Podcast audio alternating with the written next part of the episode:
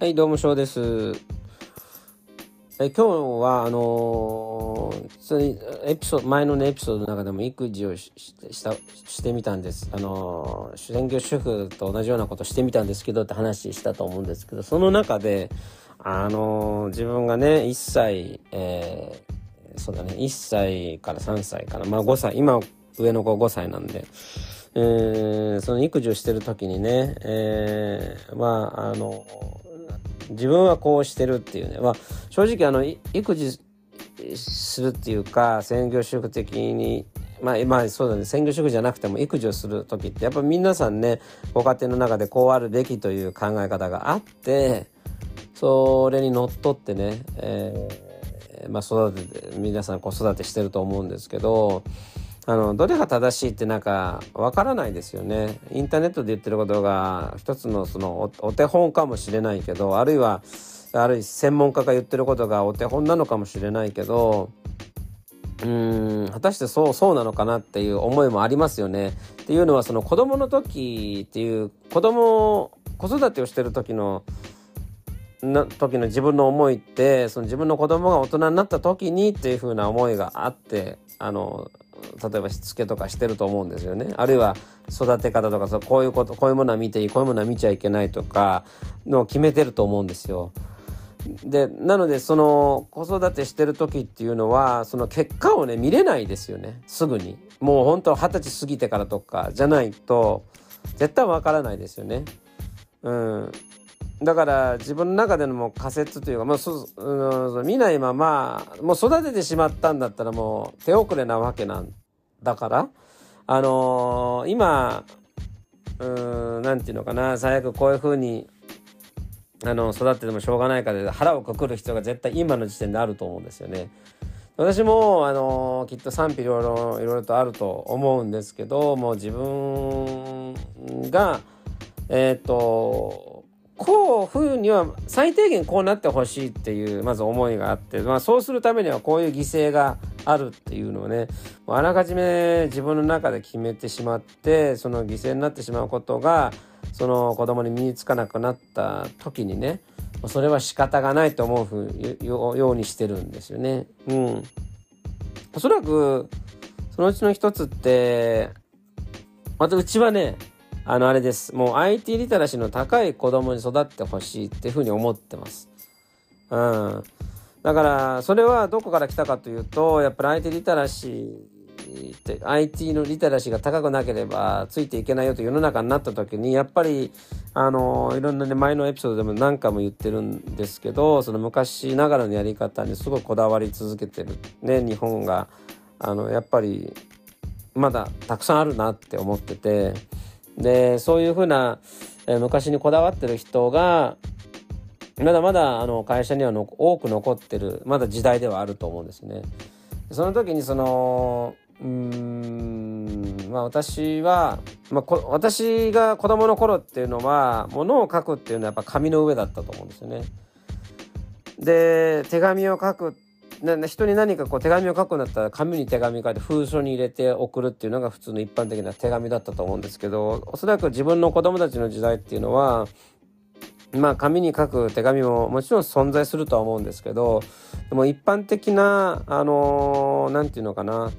えー、コミュニケーションって言ったらおそらくそういうテキストでのやり取りだったりね LINE のようなテキストでのやり取りとか E メールがになるような気がするんですね将来的にね。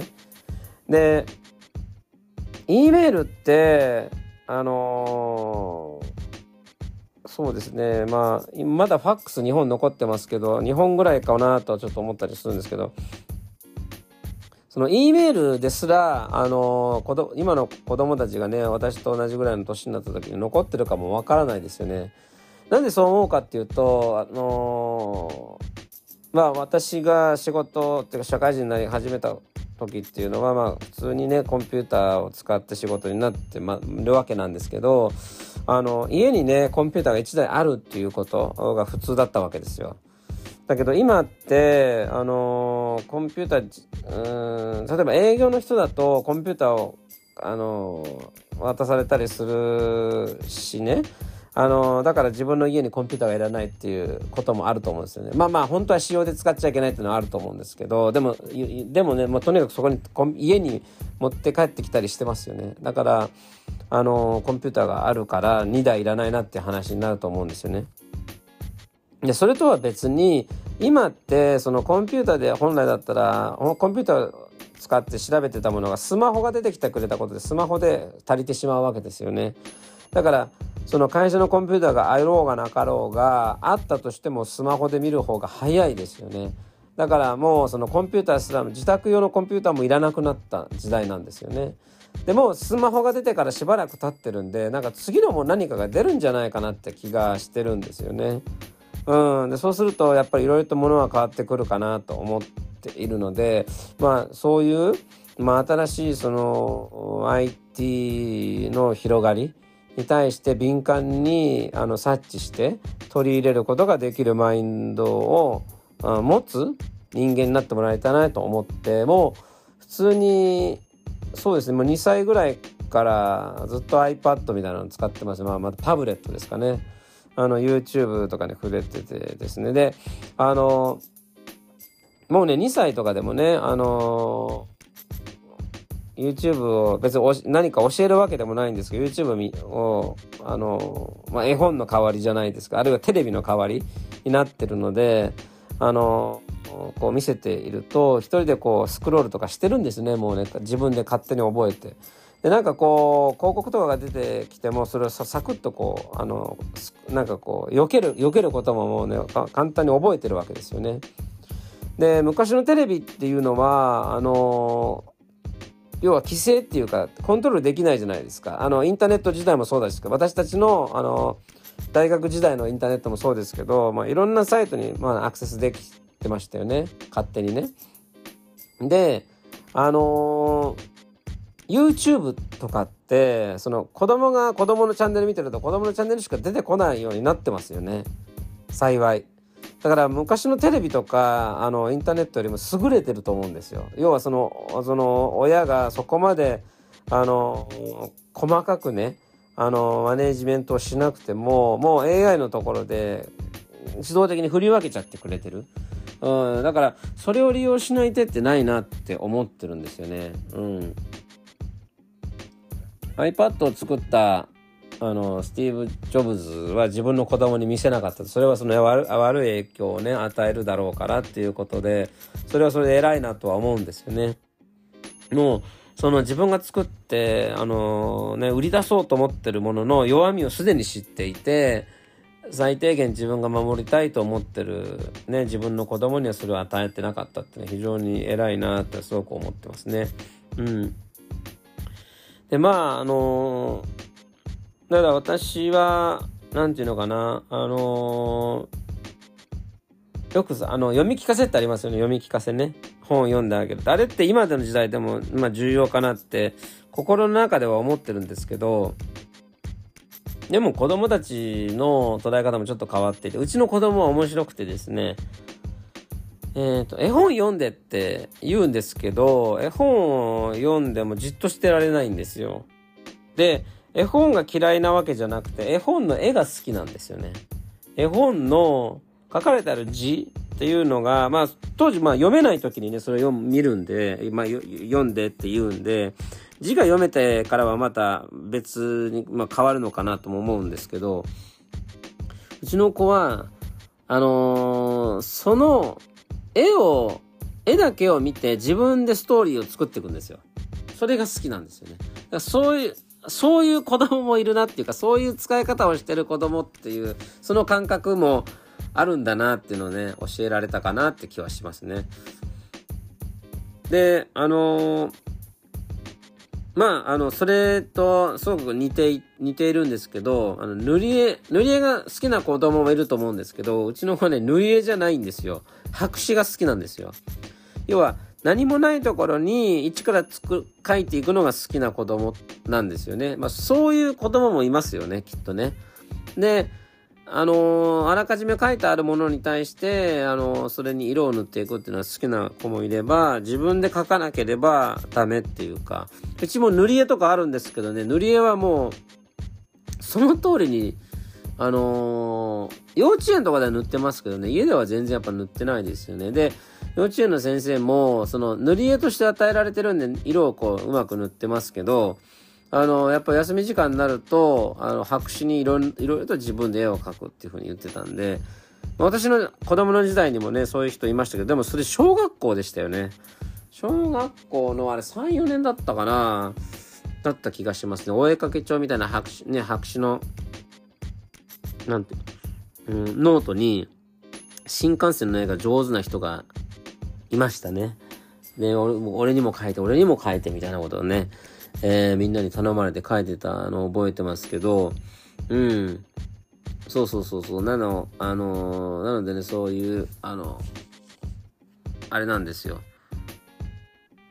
子供によって、あのー、好きなものが全く違うというところで、で、私は、その IT リテラシーをた、もう高くあってほしいと思ってるんで、まあ、犠牲にするとこなんですけど、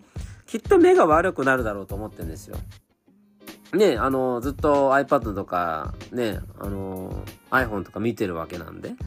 そのテレビの代わりにね、その代わりやっぱテレビ知らないですよ。テレビ番組知らないです。うん。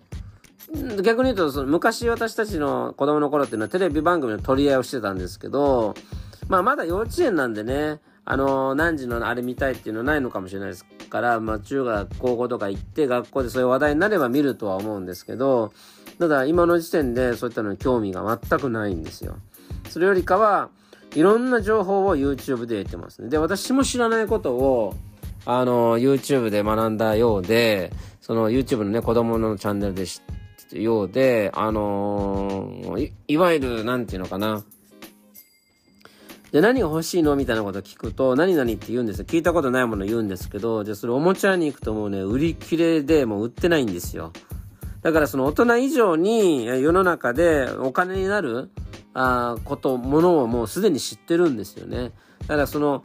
経済効果に役立つものを子供の方が知ってるわけなんですよね。だから、あのー、私はそういう意味では、その大人がね、あるいは自分の親が教えてることは必ずしもタイムリーで正しいことではないというふうに、すごくね、あの、教えられた例なんですよね。で、私の、あの、上の子は、あれですね、幼稚園に入るまではね、本当に全然喋れなかった。で、なんか、な、な、あの、なんか2歳、なんだっけな、各自治体であると思うんですよ。2歳児点検みたいな。点検じゃないな。チェックアップ、健康診断じゃないけど、2歳児検診とか1歳半検診みたいなのあると思うんですよね。で、合同でやるやつ。で、あれ行った時にね、あの、他の、あの、ね、ご家庭のお子さんはみんな結構日本語喋れたんですけど、うちの子全然喋れなかったんですよ。あの、心配になるぐらい。あだから日本語難しいのかなまあ、英語も喋ってるわけではないですし、とにかくね、喋れなかったんですよね。だからね、あの、幼稚園行ったらどうなんだろうと思ったんですけど、幼稚園行ってからね、すっごい喋るようになって、で、まあ、あと言葉とかね、いろんな物事は YouTube でも覚えてて、で、ダンスなんとか、踊りとかも歌も全部 YouTube なんですよね。うん。例えばあの、うるせえやつらって私の時代って、まあ、あの、アニメあったんですよね。その主題歌とかも今でも覚えてますけど、で今、そのうるせえやつらをね、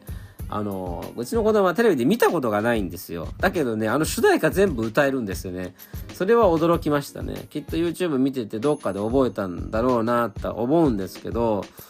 それをね、覚えるのはすごい。見て、その番組見たことないのに、よく覚えてる、歌えたなってちょっと思ったんですよね。うん。で、あとはね、私がたまたまネットフリックスで、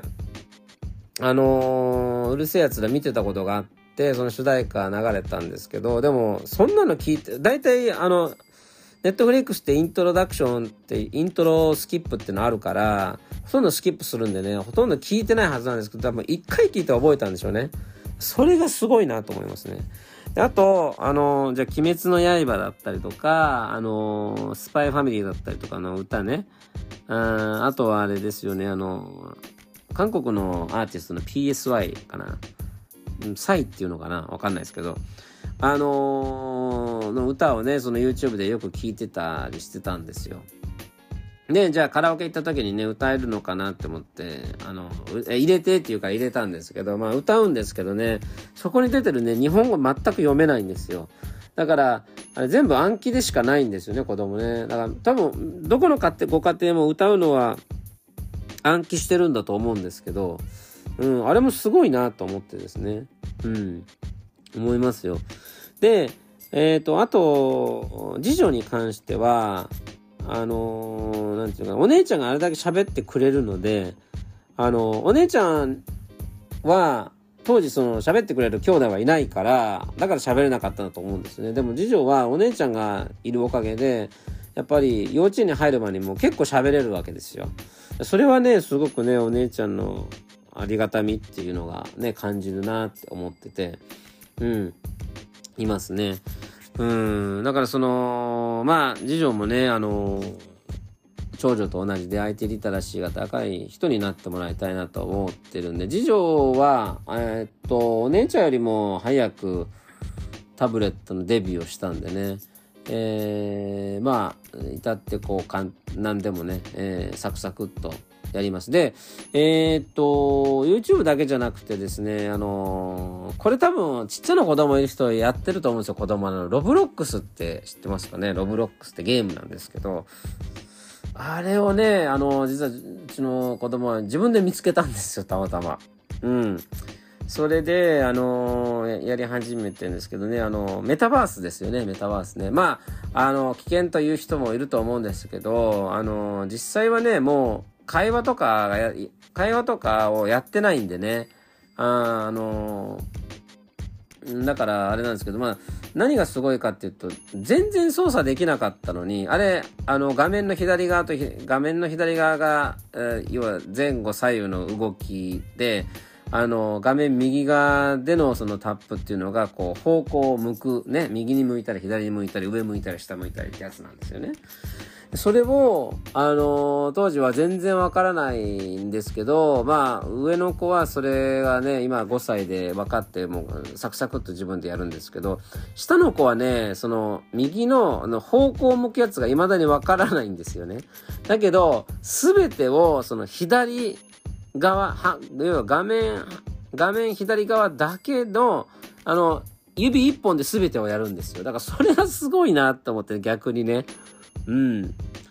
あの、できないことを、うん、できる。で、その、要は、あのー、目が悪くなるからどうのやめなさいとか、ね、昔私たちで言うと漫画ばっかやめたらもうバカになるからやめなさいみたいなこと言われましたけど、あのー、子供の可能性っていうのはね、もう親には絶対わからないと思いますね。うん。絶対わからない。で、私はもう、あのーまあ、今回は IT の話をしてますけど、でもご飯も、ご飯の時間だから食べなさいとは言わないですね。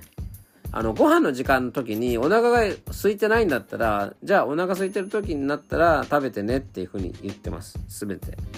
結局ね、あの、大人になっても子供になっても、嫌な時に押し付けても結局嫌なままですよ。うん。で、あのご飯の時間にご飯食べてほしいっていうのは後片付けとかに、後片付けが同時にできるからっていう理由絶対あると思うんですね、親のね。うん。でも、自分が大人になった時って、やっぱお腹空いたらご飯食べますよね。でも、お腹が空いたらご飯食べるっていうのは、それはまあ、いいわゆる本能っていうか、本能に対して正直にな、あの、動きだと思うんですよね。で、それでいいと思うんですよね、私はね。うん。で、うちの子供、最初あの、あれです。幼稚園でね、公文やるんでね、最初国語やってたんですけど、あのー、やっぱね、